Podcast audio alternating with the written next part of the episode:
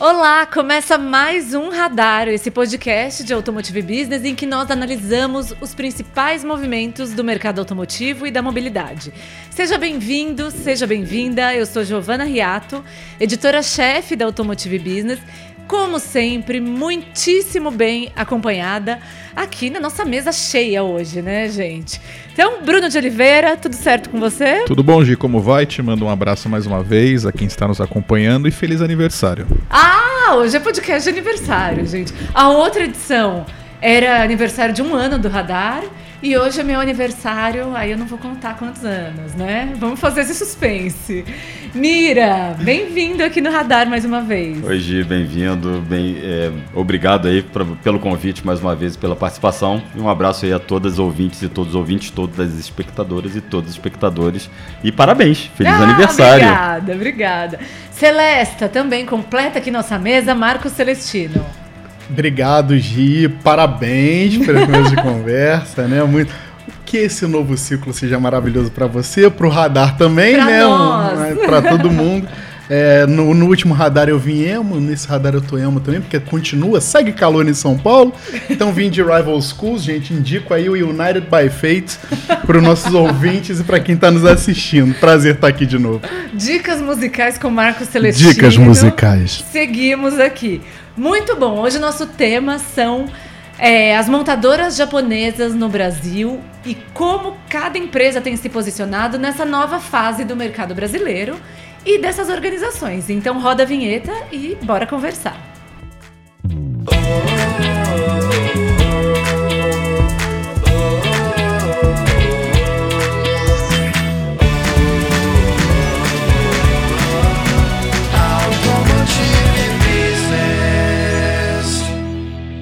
Bom, temos aqui três grandes marcas japonesas atuando no Brasil já há um bom tempo. Toyota, Honda e Nissan, cada uma em um momento particular. Apesar da direção do mercado brasileiro ser uma só, as empresas têm sua própria agenda estratégica. E aí gostaria de começar falando pelo tema talvez mais desafiador aqui para nós, que é a Honda, o momento que a empresa vive no Brasil e como ela tem pavimentado o futuro, que caminho essa marca tem desenvolvido aí no mercado local. Mira, gostaria de começar te ouvindo, te colocando no fogo aí. Vamos lá.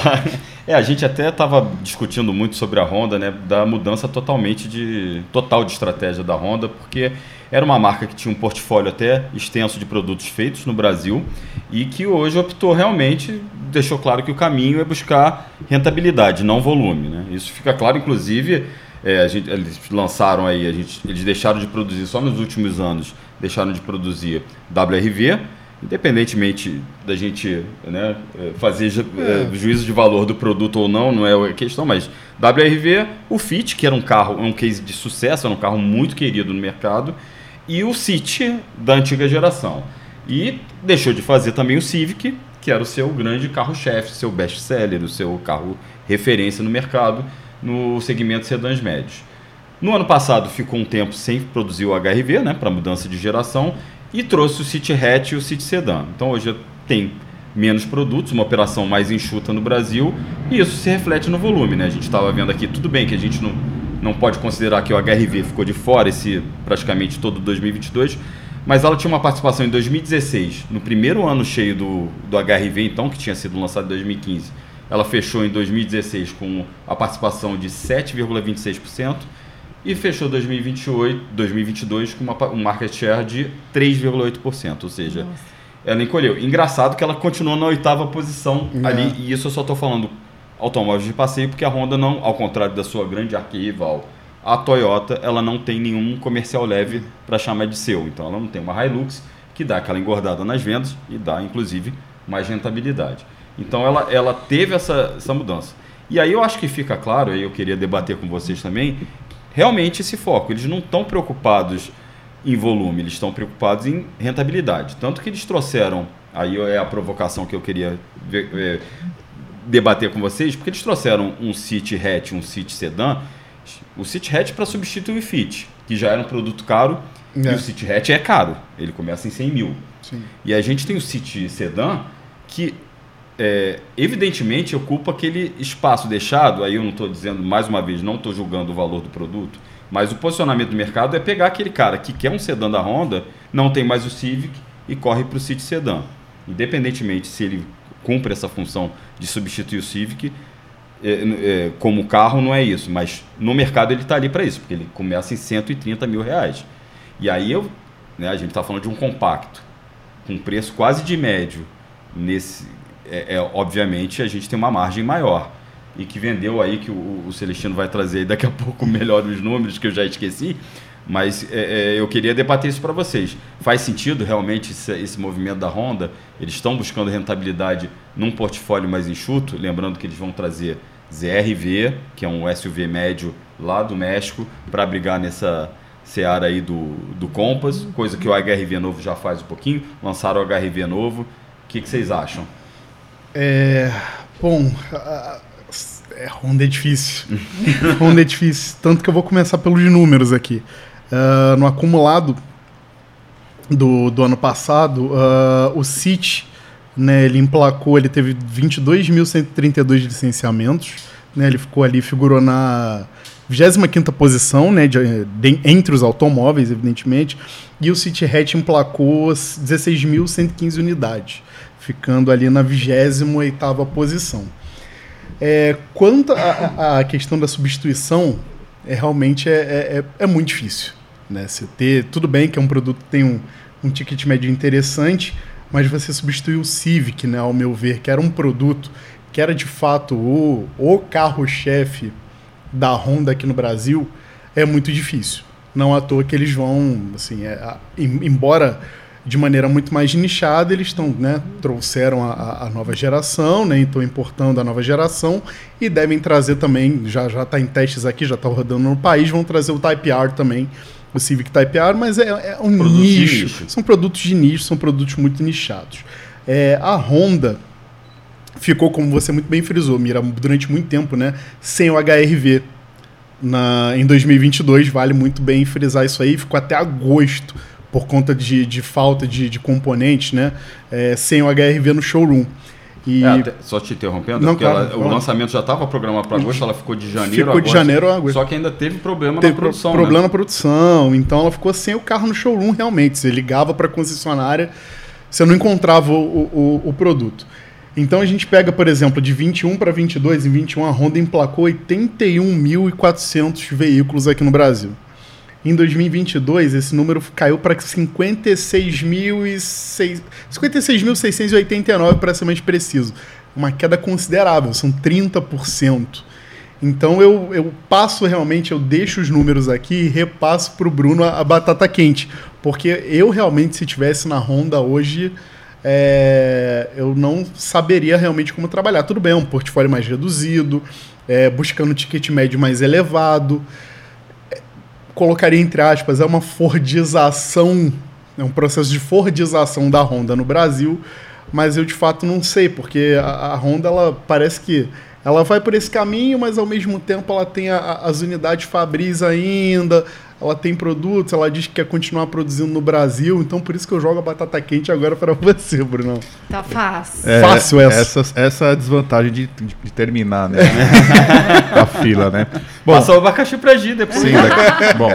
É, a, mais ou menos ali por volta de 2017, 2018, eu estive no lançamento de uma, de uma montadora e durante o lançamento fizeram uma apresentação mostrando que o mercado brasileiro mudava, ou seja, as, as montadoras começaram a entender por que, que Honda e Toyota especificamente tinham um portfólio mais reduzido na comparação com as demais. E não, não existe outra razão, né?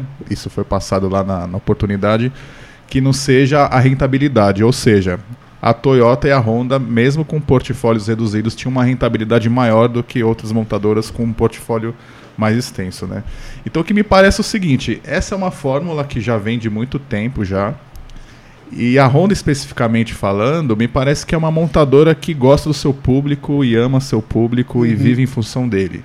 Na comparação com outras montadoras que tem. Tem um pós-venda muito bom também, né? sim. né? Vale a gente deixar bem sim. claro isso. Não, sim, mas eu digo, enquanto outras montadoras buscam sempre aumentar o volume, buscam sim. uma coisa meio imperialista, sabe? Ah, a gente precisa conquistar mais fatia, a gente precisa chegar em lugares onde não, nós não estamos. Uma fidelização. A Honda quer ficar com, com o público dela, entendeu? Então foi assim com o Civic, como o Celesta falou durante muito tempo, que acabou saindo de linha, enfim, por uma decisão que eu imagino que seja.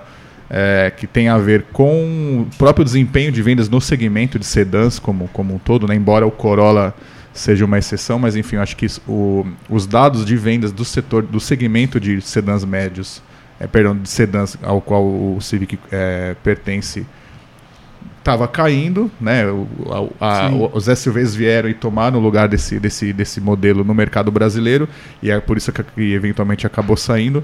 Mas eu acho que assim, o Porto, a, eles estão, o time que ganha não se mexe, sabe? Eu acho que ainda que saiu esse, o Civic, etc. É, eles têm, eles continuam tendo um portfólio reduzido. Eu acho que são os veículos que ainda garantem uma rentabilidade para eles e pagam as contas, entendeu? Então acho que assim, mesmo que tenha sido reduzido ainda mais, não mudou tanto assim o perfil da montadora assim em termos de estratégia de vendas, né? Porque uhum. porque oferta tem lá fora. Quantos modelos a Honda não comercializa, sim, né? Sim, sim, Agora o que eu acho que é preocupante é até que ponto a, é, a situação do mercado brasileiro, a, na verdade a demanda de veículos no mercado brasileiro sustenta a produção da Honda aqui. Sim, sabe? exatamente. Assim, é. Sim. Porque assim, lembrando que, desculpa te interromper, mas lembrando que Tirapina, a unidade, foi, foi naquele momento de empolgação da, do mercado e a fábrica ficou pronta e fechada por um bom tempo, né? Antes deles inaugurarem para come começar a transferir Sim. linhas de produção para lá, né? Porque vamos pegar a, a prima Toyota, por uhum. exemplo, né? Que sempre também teve um perfil parecido ali com Corolla, com outro modelo, mas de uns tempos para cá, a Toyota de alguma forma acompanhou um certo movimento das montadoras de expandir é, a oferta para outros segmentos. Então nisso aí apareceu Etios, apareceu Yaris, uhum. apareceu Corolla Cross, entendeu? Então a, a, Toyota que também tinha esse perfil de ter uma oferta bem enxuta, ela expandiu para explorar negócios em outros segmentos. A Honda não. Sim. Uhum. Então eu acho muito limitada ali a, a, se limitou ao sucesso do, do, do, do, do best-seller dela. Que o, o, o HRV uhum. e né, se, se, se, se, se, se calcula ali, se fincou ali também os pés no Civic, né, na fidelização do cliente do Civic e não, não caminhou, né? Pegou o Fit, que é um ótimo produto, e transformou no WRV, que aí a gente não pode discutir qualidade, enfim, Sim. mas é, é um Fit parrudo, né? Um produto que realmente não emplacou. E, e acabou ficando, né? Não, não, tinha um produto de entrada, por exemplo, atraente para o consumidor como o Etios, né? Era a, a época, né? Sim. É. É, e assim, só pegando o gancho do Etios, é, na época do que o Etios foi lançado, em 2012, é, eu não sei se vocês lembram, mas acho que foi o carro que mais sofreu bullying na história Sim. da indústria automotiva. Né? Ele Sim. foi, né? Bateram no carro e quem está falando aqui também bateu muito. Ah, e bateram, bateram na Toyota também, assim, bateram como assim Toyota. desceu o nível, né? É, Tinha esse papo. E aí é que tem um dado curioso, nesse momento, quando a, a Toyota lança o Etios, a Honda tira o pé do Brio. Vocês lembram do Brio? Uhum. O Brio era um projeto para mercados emergentes indiano também. Era tipo concorrente do Etios. E a, e a Honda tirou o pé desistiu de produzir o Brio aqui no Brasil justamente por causa do Etios. Aí eu acho que vai de encontro que você falou. Ela não quer perder é. o cliente dela fiel. Porque o Brio eu acho que ia trazer para a imagem da Honda uma coisa de carro mais popular que eles não queriam naquele momento. Então eles tiraram. Eu, eu lembro que eu falei com uma fonte que o brio já estava meio é, que já fonte, até sendo Uma fonte minha estava garantida, já garantia a produção. E aí é. eu perguntei para ele, isso um ano, quase um ano depois do ET, e o brio?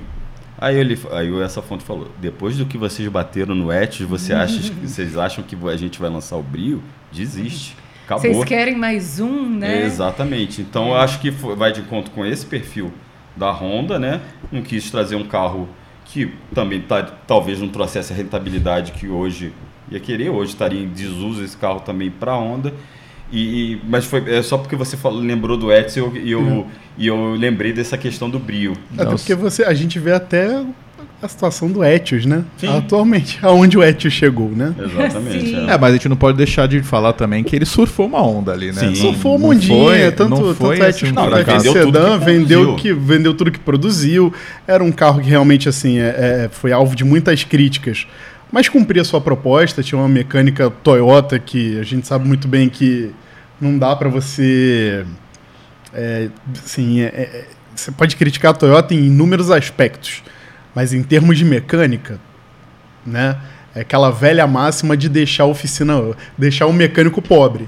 Uhum. Né? É um carro muito confiável, eram, são veículos muito confiáveis e tem um valor de revenda bem interessante é, e, até e hoje. a gente vai falar de Toyota, mas a é. Toyota teve uma estratégia bem diferente no caso. Eu acho que a Toyota quis dar para o cara que não tinha condições Exato. de ter um Corolla, olha, você tem um Edge Sedan, sem falar de beleza ou acabamento, mas o cara podia ter um carro da marca que ele sempre ouviu falar que era referência de mecânica, de pós-venda, de, de, não ter de não dar problema mais barato, entendeu? Acho que o, o Ed surfou nessa onda é. que a Honda não estava disposta a surfar. Sim. Eu, eu não lembro quem me falou, estou tentando puxar aqui na memória, acho que foi um, um executivo da Toyota que era um português, como ele se chamava? Vocês lembram? Fonseca? Ele até ele, ele era da operação aqui do. Eu lembro, não lembro o nome. Eu então, não lembro uma nome. lembrança inútil Sim, aqui, enfim. não estou contribuindo. Ele Respeite me... meu 51 ele me... eu não lembro. ele me disse uma vez assim que japonês, a, assim, a, a lógica do pensamento é, fabril do japonês, da empresa japonesa, é a seguinte: eles detestam volume. Porque a partir do momento que você tem volume, você aumenta suas, suas chances de errar no processo de fabricação. Uhum. E era por isso que, eventualmente, montadoras como a Toyota, na época que ele me falou isso, e a, a Honda, ao contrário das demais, não, não tinham tantos modelos e os modelos que tinham não eram modelos de volume, eram, eram modelos de nicho. A Toyota avançou um pouco nisso, com a, com a chegada do Etios, etc. Mas voltando para a Honda, acho que assim. A, na, é, como a, a, Toyota ela colocou é, mais modelos em linha e a Honda ela tirou modelos de linha. E eu fico pensando, é, o que, que ela viu, o que, que ela enxergou para ela chegar nesse ponto de assim, olha, a gente não quer mais produzir tanto quanto antes, que já era pouco, Sim. entendeu?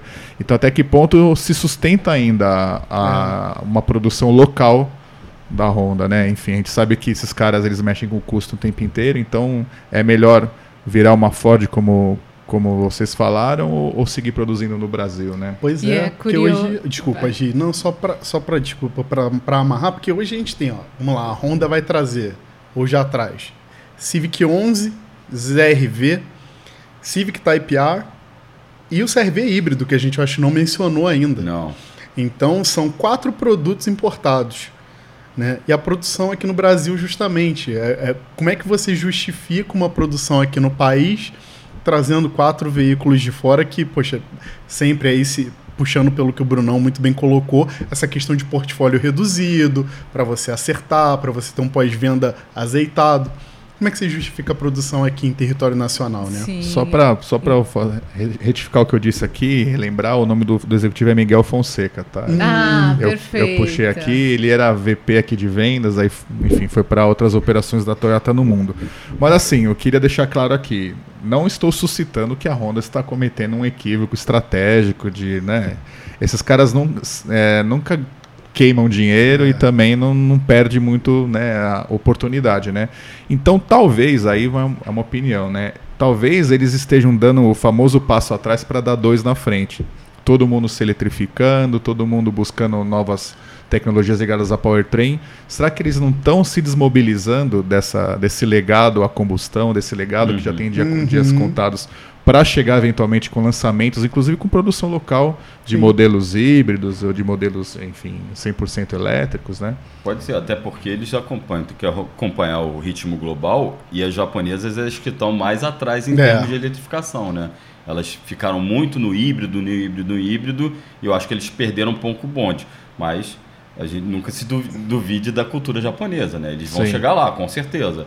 Mas eu acho que tem a ver, é. tem sentido o que você falou. É como se Esse... fosse assim, olha, vamos ver o que vai acontecer, vamos ficar aqui. A gente tem o vamos dinheiro, a gente tem o dinheiro, é um valor considerável para fazer um aporte no Brasil, na operação local, etc. Mas vamos deixar as, as outras as irem na frente para ver o que vai acontecer, né? porque está tudo mudando tanto, né? Então vamos fazer a aposta no momento certo. Acho que talvez seja por aí. Esse era um aspecto justamente que eu ia trazer também, Mira, do A, eu acho que a Honda, por postura, pela cultura da organização, a cultura japonesa que a gente vai trazer aqui ao longo da nossa discussão, sempre teve uma posição um pouco mais de não ser a vanguarda, né? de não uhum. puxar o mercado para uma direção diferente. Talvez tenha sido vanguarda nisso que você trouxe, né, Brunão? De, de investir em produtos com valor agregado e gerar isso com o próprio consumidor.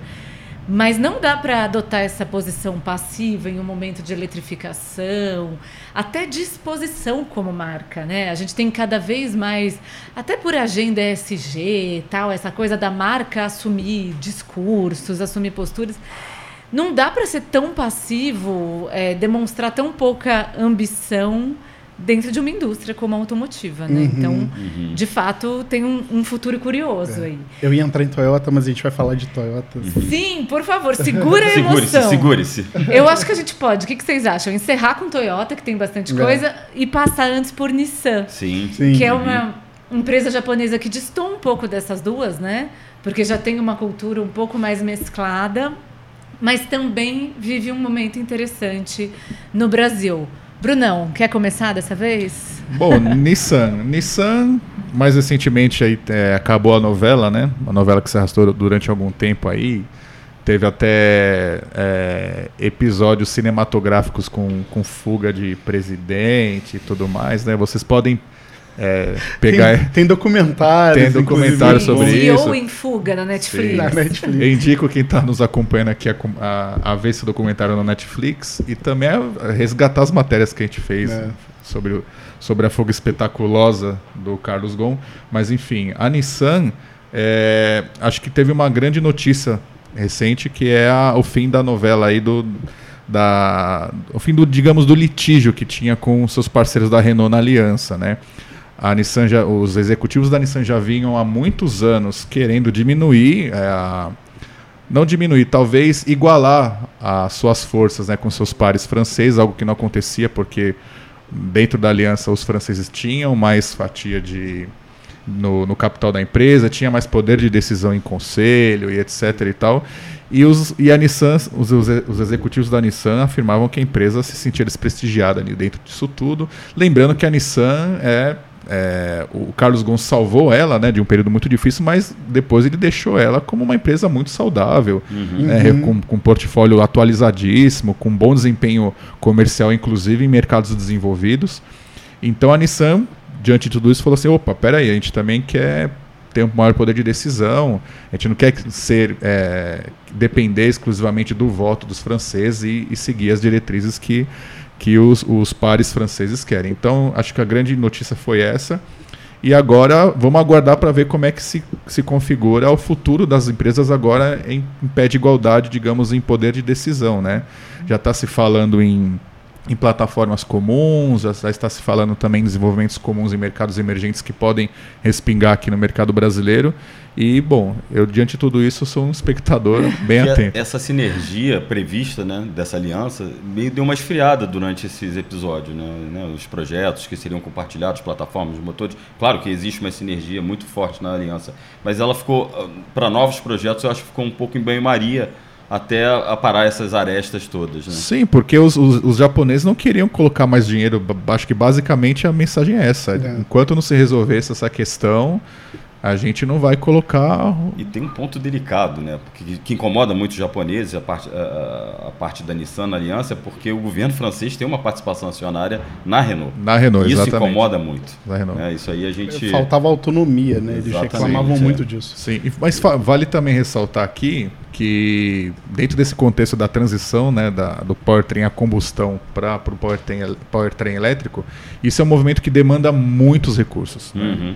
A gente vê aí as, as montadoras na Europa, principalmente, é, aportando muito dinheiro em desenvolvimento de software, né, entre outras coisas.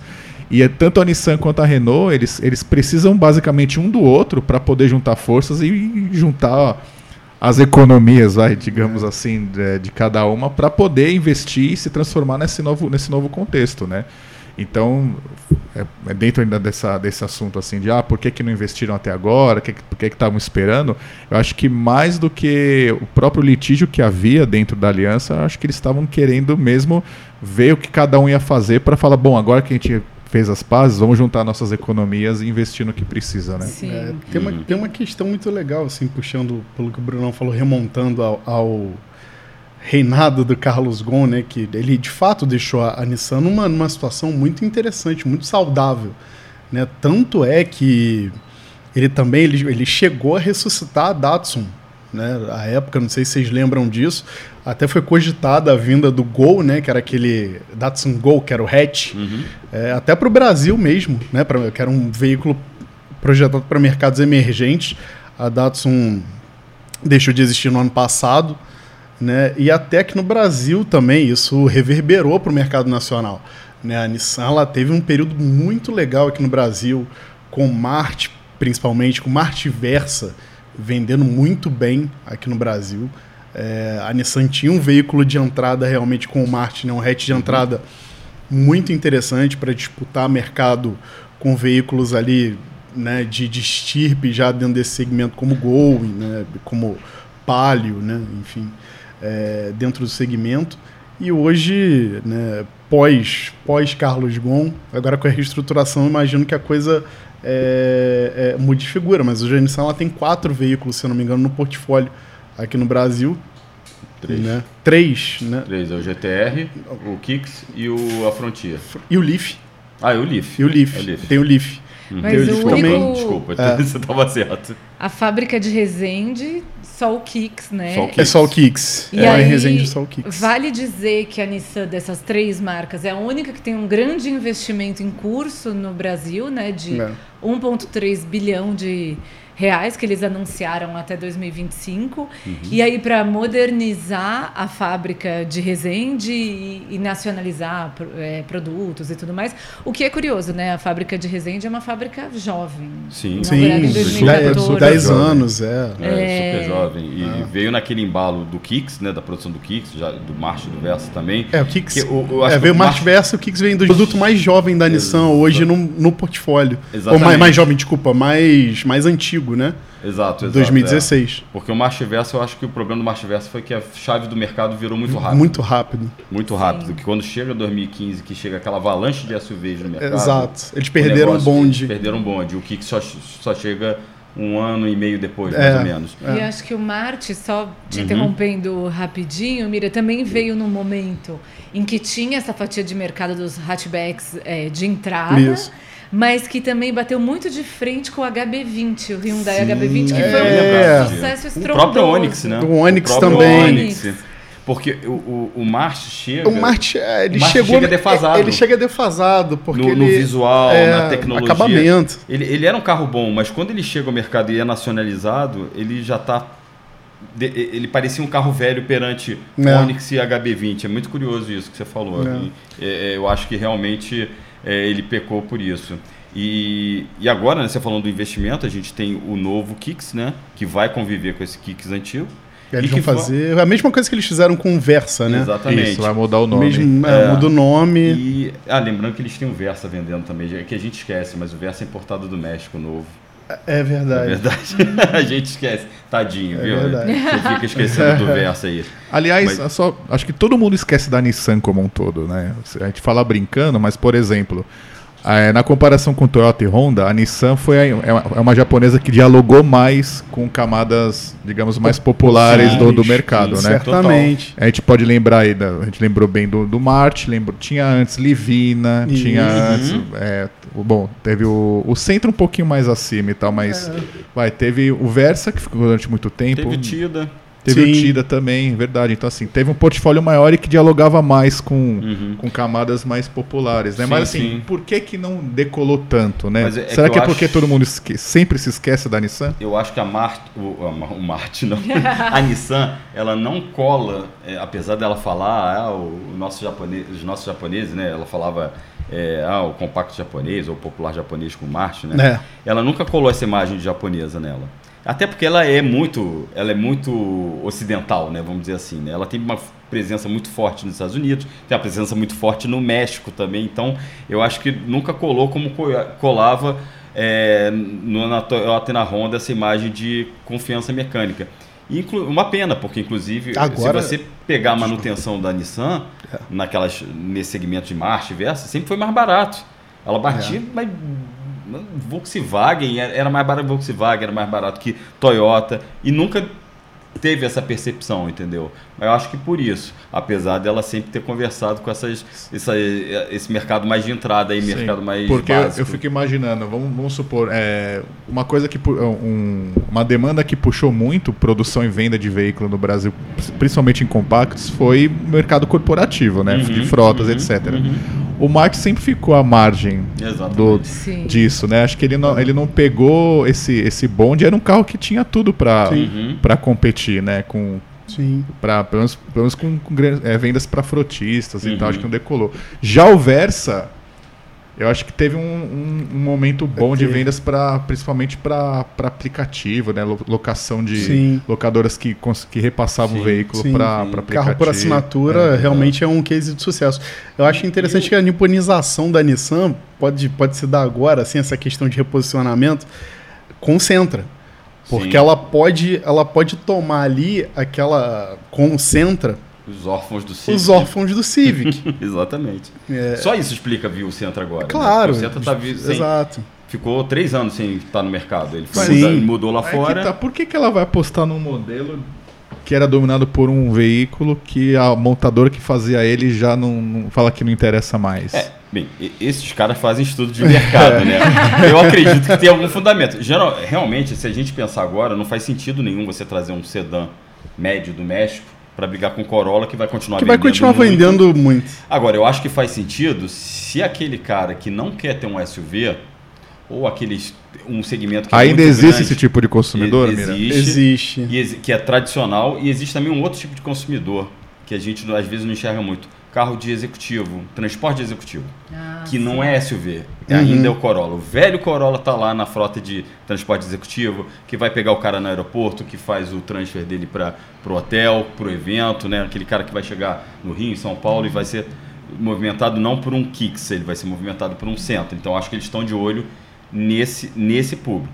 Não, Se vai é, dar certo ou não, também, eu não sei. Que, mas eu acho que é não, nesse raciocínio. O que eles podem chegar também, é, eles podem chegar batendo de frente com um cara que. com um consumidor que estava ali interessado num City e também num Virtus, né? Aí vamos tornar a conversa um pouco alemã aqui, chucrute rapidamente. A Volkswagen, no lançamento desse Virtus restilizado, ela chegou a mencionar que o Virtus seria. Os Virtus de topo seriam, rivalizariam com o Corolla algo que eu. Assim, é um... Questionável. Não, mas questionável. Aí não dá pra esperar muito de quem falou que ele era o pequeno Jetta, vocês Mini lembram? Jetta. Né? Também Jetta. em termos de design até ok, né? Tem um entre-eixos interessante mesmo pro segmento. Porém, aí você pega esse tipo pra motorista, um cara que quer um sedã médio, aí justifica-se um Sentra. O cara vai olhar pro Sentra, ele vai olhar pro City, vai olhar ali pro, pro Virtus e opa, tem esse aqui é mais aqui. ajeitado. Esse é mais Mas é ajeitado, é tem um preço interessante. Até o hoje carro de aplicativo, né? Quem faz Uber Black uhum. e tal, tudo bem que a rentabilidade desses motoristas é, é bem legal você ter trazido essa questão do, do transporte executivo, uhum. mas ainda assim nos aplicativos também tem isso. O Versa é, é o carro Sim. de luxo Sim. dos aplicativos. Bom, Se você eu, chama um Uber, vem um Versa. Vem o Versa, eu fico felizão. Nossa, você ergue as mãos pro céu. O espaço, o, o se vem um, se vem um centro, então. Nossa. Nossa. Poxa. É, é, eu, eu acho que é, bate por isso aí da, do, do, que você até citou o Virtus, né? Porque uma coisa é a Honda achar que o, o cara do City. pode, chegar, pode no chegar no, City. no City. Mas o cara do do Civic chegar no, no, no, Virtus, eu acho, sei lá, é quebrar muito do Corolla do zero é. demais, demais. É quebrar é demais, é, né? é, exatamente, exatamente. Gente, eu queria só, desculpa, Gi, só pra gente não perder conclua, a questão do por favor, Kicks, é, vou, vou concluir. Porque o Kicks, esse novo Kicks, inclusive, vai trazer é, a eletrificação à brasileira da Nissan, né? O e-Power, que é aquele sistema que é um não é, é, a gente pode chamar de um híbrido, mas não é um híbrido, porque na verdade só o motor elétrico que traciona as rodas, porém esse motor elétrico ele é abastecido por um motorzinho flex é, que está sendo desenvolvido pela Nissan para receber etanol e gasolina e promete aí uma economia de equivalente a perto de 40 km por litro, que é um negócio sensacional e o cara não vai ficar com aquela desespero de ficar sem bateria porque é só ele botar o, a, gasolina, a gasolina ou o etanol ali no tanquinho que vai conseguir segurar Aí, então vale também, é, digno de nota aí, que uhum. a Nissan vai investir agora numa eletrificação a brasileira. A visão dela de eletrificação é essa, não é o híbrido flex da, da Toyota e nem é o, o nada da Honda. É. tecnologia, só para entrar nessa também, Gi, tecnologia essa que eu apurei também, que deve vir no X-Trail. Uhum nessa tecnologia Power também, que eles.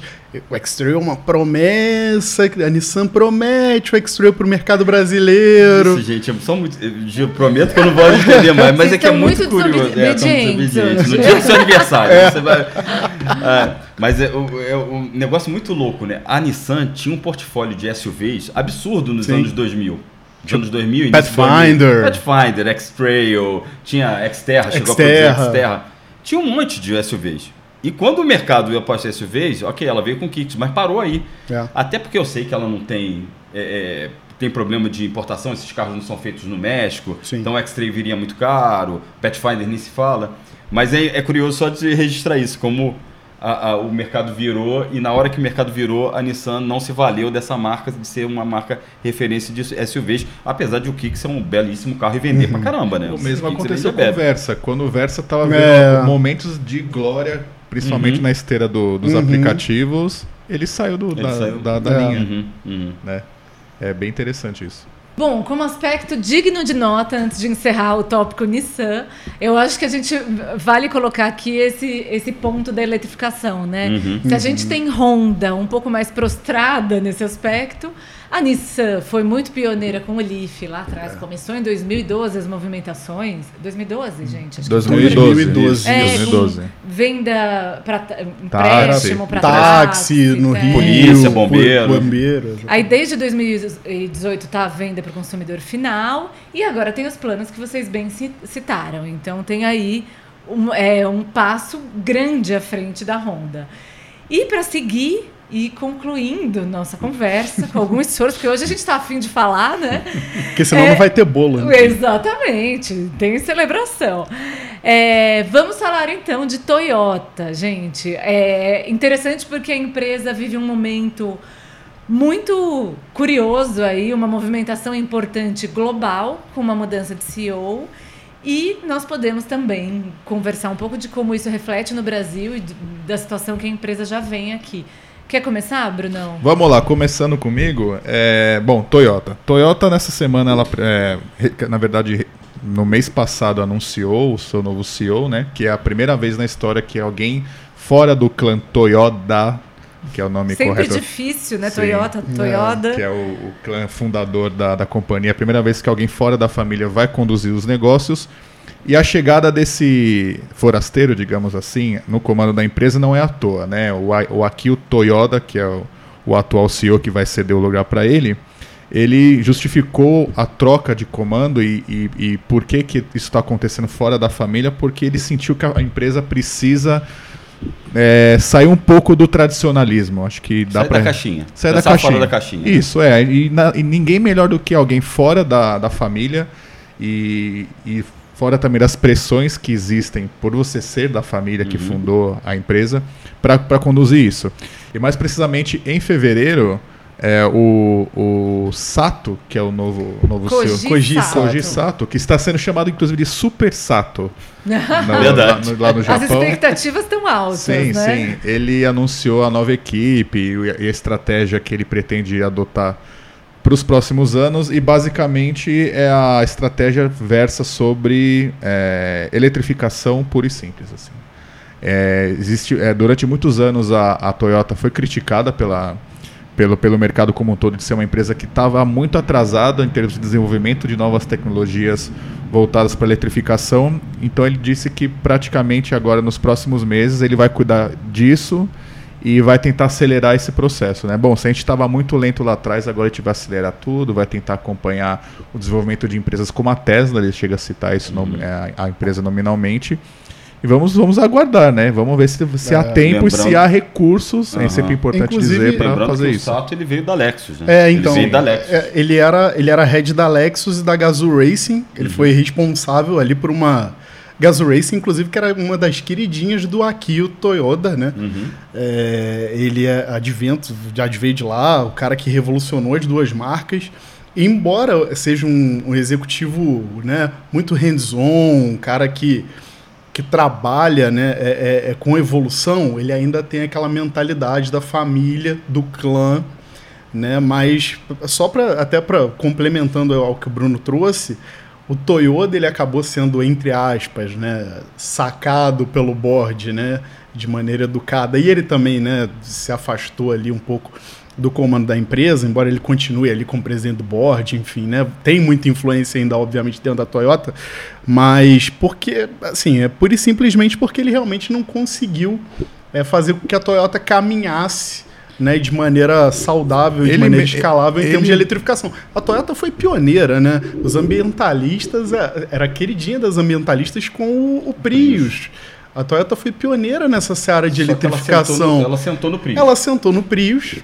E sentou também no projeto de, de célula hidrogênio. Célula hidrogênio. O Mirai lá, né? Isso. Que o Mirai. E, foi, e eram as duas grandes críticas à, à gestão do Akio Toyota, né? Porque ela sentou no Prius e ela apostou em célula de hidrogênio enquanto as rivais caminhavam por um, uma, um caminho totalmente diferente e muito mais rentável por hora, né, nesse momento. Sim. Então o, o Koji Sato ele tem essa missão aí é, é bem difícil, bem complicado de levar a Toyota a um caminho de, de, de eletrificação e o quanto antes. Assim, o board tá, tá muito ansioso pelo que, pelo que o Super Sato pode trazer para a montadora. Né? Eu achei interessante que na coletiva que apresentou né, o, o, o, o, o Super Sato como novo CEO, o próprio Akio Toyoda ele reconhece isso. Ele fala é. que ele chegou no limite de, dele assim como gestor.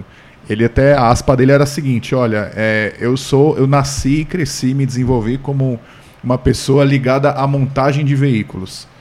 Eu sou um montador de veículos uhum. e o mercado hoje ele mudou completamente a ponto de isso não ser suficiente. Então, o mercado que caminha muito para serviços, muito para conectividade, etc. Isso chegou no, no, meu limite, ele falou, né? E escolheu o, o Super Sato para conduzir é. essa, isso é essa, é muito nova, bacana, né, era. da parte de um executivo da família, Sim. né? É. Isso é muito bacana, e, e, ele e reconhecer Toyota, isso. E o Toyota é um, foi um executivo muito competente, assim. Ele pegou a Toyota num, num momento muito difícil cara passou por uma crise financeira, aquela crise de 2008, 2009. Depois ele enfrentou aquele terremoto no Japão, eh, que, que acabou prejudicando as operações de todas as empresas instaladas no país. E ele manteve a Toyota. E, na verdade, ele levou a Toyota de volta ao topo e ele manteve a Toyota no topo de, de vendas globais até deixar a empresa. É, o ano Isso passado. Sem contar foi... a Takata, né? O Sim. mega. O mega recall, da Takata. De airbags, uhum. que Bem lembrado. crise horrorosa, né? Sim, e ele deixa o comando a, com, a, Toyota, a maior montadora do mundo em uhum. volume de vendas. Exato. Sim. Sim. Como montador que ele disse que ele é. era, ele fez muito ele fez, bem. Fez muito, fez muito bem. É, Mira, vamos falar um pouco de portfólio da Toyota no Brasil, uhum. como estamos nesse momento e o que, que, está por vir aí? É, a Toyota, ao contrário da Honda, né, ela, como você disse né, no início do programa, Bruno, ela expandiu muito mais os tentáculos do que a sua arquirrival ou co-irmã, conforme você. Prima, prima. co-irmã escola de samba. Co-irmã é a escola de samba. É. Mas o interessante é que a, a, Toyota ela conseguiu, ela tirou de linha é, passou a focar um pouco no Yaris, a gente, uhum. O Yaris é aquele. A gente pode falar que é aquele jogador de meio campo, né? Que faz o trabalho ali, né? É. Segura a defesa, segura um pouquinho de volume e vão tocando com o que tem. Eu ia falar que o Yaris é aquele jogador que nunca entra em campo. mas tudo bem, continua. Pode ser também. Pode ser o cara que entra só no segundo tempo, que faltando 15 aquele minutos. Aquele que foi contratado e ninguém sabe porquê, né? Bem, ela deu uma remodelada, mas ela, o grande passo dela foi justamente com o híbrido flex, né? Que foi a gente aí pode discutir em outro programa se o híbrido flex é uma alternativa, é um caminho é. que deveria ser seguido ou não, vai Estamos ser uma jabuticaba. Ou... esse programa é, já, é, já há muito tempo, anterior. exatamente. Vem aí, pessoal. Mas foi a primeira montadora a desenvolver um híbrido é. flex do, do país, né? Do mundo, né? Do mundo, Sim. na verdade. E então, produzir com, no Brasil. Exatamente. Corolla então, Cross. o novo Corolla, Corolla. a 12 segunda geração ah, do Corolla, Corolla, em 2019 Corolla e agora 2019, mais o Corolla Cross, é. com o Corolla Cross que é, inseriu a Toyota num segmento que ela perdia muito. É, havia uma pressão muito grande dos revendedores da Toyota por um SUV, um SUV acessível, porque a Honda tinha o HRV, o perdão, tinha o HRV, é. isso mesmo. E então havia uma pressão muito grande dos revendedores da Toyota por anos, desde que o HRV foi lançado, que assim, gente, a gente precisa de um SUV. E ela veio com o Corolla Cross. Noves fora, se é Corolla ou Cross, se não é nenhum dos dois, não vamos entrar no mérito do produto. É, é um carro que. Nem hoje... se é híbrido também, né? Bom, gente... é. é hoje emparelho em vendas com Corolla Sedan. Pois é, eu, eu não tô com o na Brava aberta aqui não, mas um. no acumulado foi, não, 42 no ano 42. passado, 42. 42. 42 e pouquinhos quebrados Perdão, tá pro aqui, Corolla, 42 e os quebrados ó, pro aqui, 42.887 Corolla Sedan. 300 a mais que o Corolla Cross, ah. ou seja, é o segundo por meses foi o Toyota mais vendido do país Isso. aqui, passando o, é. o tradicional Corolla e é, não deixa de ser uma potência e um ganho de rentabilidade. Aí a gente vai, né? Consegue volume e uma rentabilidade que ela não tinha. E aí eu acho que o Ares é mais para marcar território. Há uma promessa de que o Ares ainda vai continuar, que ele não vai ser descontinuado. Porém, a Toyota já prepara dois crossovers pequenos. E aí é, é aí é que eu queria chegar. Um é o projeto que é baseado no Daihatsu Rock, que é um SUVzinho bem pequenininho. É, e que o pessoal chama maldosamente já é, de Etios. É, Cross. SUV do Etios. SUV do Etios. É, SUV do Etios. É muito lisonjeiro é, exatamente. Pro carro. E o outro seria o.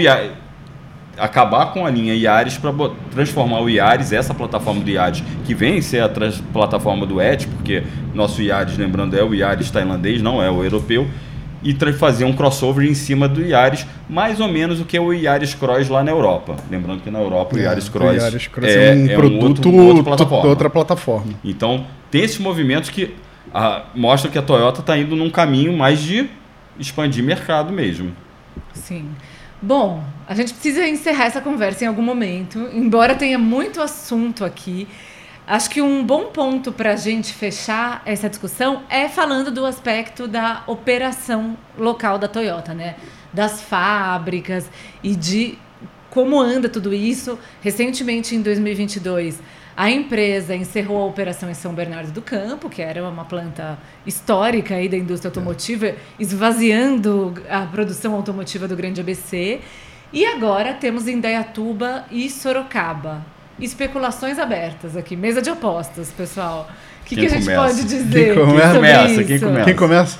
Bom, cê, é... todo mundo olha para o Bruno. É, Quem começa, Se a Bruno? gente for seguir a tendência global de adequação de linha de produção para demanda, é, eventualmente a, a, a, saída de São Bernardo ela está alinhada com isso, né? Enfim, se a produção do, dos, dos a, a, a, principal produção está no interior, por que, que a gente vai manter essa, essa, essa unidade lá em São Bernardo. Né? Porém, as fábricas de Sorocaba e de Indaiatuba, elas, elas estão. Elas, como é que eu posso falar? Elas estão alinhadas com o tamanho do mercado da Toyota hoje no Brasil? Acho que esse, esse é o grande questionamento. Né? Sim. Né? Uhum. Eu, eu, eu, acredito assim que em Indaiatuba há uma possibilidade da Toyota até é, transferir todas as operações dela para é, Sorocaba.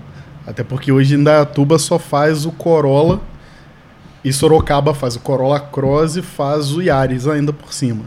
Então, assim, você pega os, esses 40, 42 mil, né? De Corolla, joga para Sorocaba, você concentra ali. Mas isso aqui é uhum. futurologia, chutômetro. É, racionalmente. Mas racionalmente. Vamos pensar no pragmatismo japonês racionalmente, concentrar a operação e as plataformas lá, em Sorocaba. você jogaria a TNGA, porque é das duas, que é tanto Corolla, duas. Corolla Cross. Que a TNGA é a TNGA B, né? É, a TNGA B, então você concentraria numa unidade só, enquanto hoje está dividido em duas, e otimizaria todos esses produtos novos que estão chegando aí, que vão para lá, para Sorocaba, muito provavelmente. Sim. Lembrando que eles têm também a unidade de Porto Feliz, é. onde fazem os motores. motores. Mas é bom lembrar também que, ao contrário da Honda e da Nissan, a Toyota ela exporta muito aqui do Brasil uhum. para países da região. Inclusive ainda o Etios. Pois é, é, exatamente, né? Então, eventualmente, assim, pegando os ensinamentos, né, a, a, a filosofia japonesa, eles sempre tentam também é, antecipar aquele movimento assim, olha, agora estamos produzindo menos, mas e quando voltar? Né? E, se, É e se o mercado voltar, o mercado da região, né? anos, É. né? Você vai- é um- planejamento muito. Isso. O mercado A realmente pode voltar a crescer, não tão rápido, mas a longo prazo. A Honda foi até onde deu com Itirapina e Sumaré, né? Uhum. Uhum. E acabou dando no, no que, no que E deu, lembrando né? que Sorocaba no início batia no teto, né? Sim, era, com Etios e Ares, era três no turnos. Sim, sim, É. sim, sim. E aí eu trago brilhantes aspas do Brunão quando a gente começou a falar da Honda é, sobre essa questão dos é, tradicionalmente as empresas japonesas não gostarem de operar nesse topo com essa pressão produtiva Uhum. três turnos de operação isso de fato é, é extremo né dentro da- dessa É, cultura como, como eu falei, o Miguel Fonseca, que era vice, que era, era um executivo da operação da Toyota aqui, eu até falava com ele isso, falava, nossa, mas vocês estão em três turnos, né? Isso é bom. Enquanto todo mundo tá tentando aí ligar o, o segundo, vocês estão com três. Ele, é, mas isso é um problema, porque é, quando a gente aumenta o volume, aumentam também os riscos de erros. Uhum. E errar para uma montadora japonesa deveria ser para todas, né? Mas eles levam isso muito a sério, né? Como o Celesta falou, tem questão de confiabilidade de mecânica, de processo produtivo. A Toyota também é conhecida pelo seu TPS lá, que é o Toyota Production System. Então tem muita coisa em jogo para eles falar assim, pô, meu, estamos produzindo muito, isso é ruim, né? Então, bom, Exato. vamos ver como é que vai ser.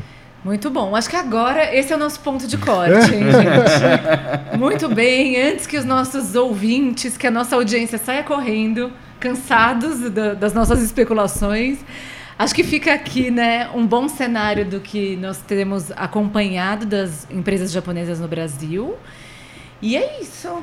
Fica a promessa, então. Temos uma dívida com o nosso público. Híbrido.